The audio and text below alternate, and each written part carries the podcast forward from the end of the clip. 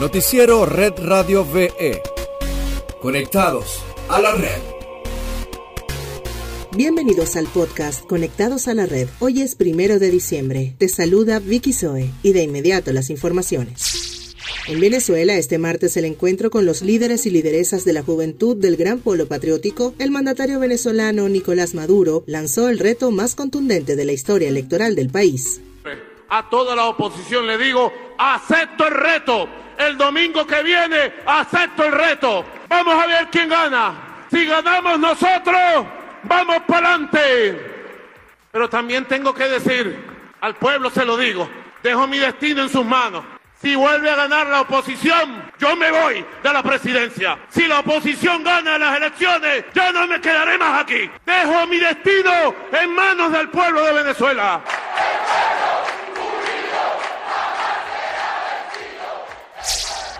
En Red Global tenemos que la República de Colombia extiende el cierre fronterizo de la nación neogranadina con países como Brasil, Ecuador, Perú y Venezuela hasta el 16 de enero del 2021. Así lo anunció el pasado 28 de noviembre, luego de que Migración Colombia anunciara que las fronteras entre Venezuela y Colombia seguirían cerradas por parte de esa nación hasta el 1 de diciembre y que evaluarían el comportamiento del virus. Informaron que la decisión es continuar cerrada hasta enero. Cabe recordar que el pasado domingo 29 de diciembre, el jefe de Estado venezolano, Nicolás Maduro, informó al país que había sido levantado el toque de queda en los municipios fronterizos con Colombia y Brasil.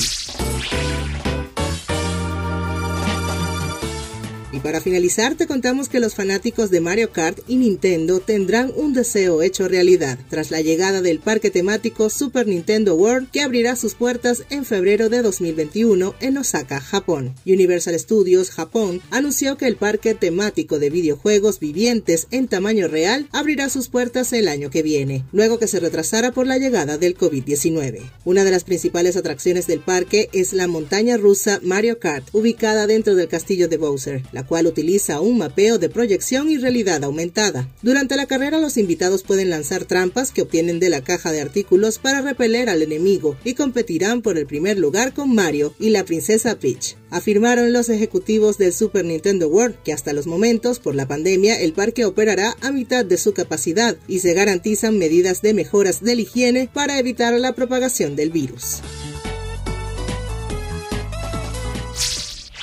Esto es todo por hoy. Para más información visita redradiove.com y síguenos arroba redradiove en todas nuestras redes sociales. Hasta mañana. Noticiero Red Radio VE. Conectados a la red.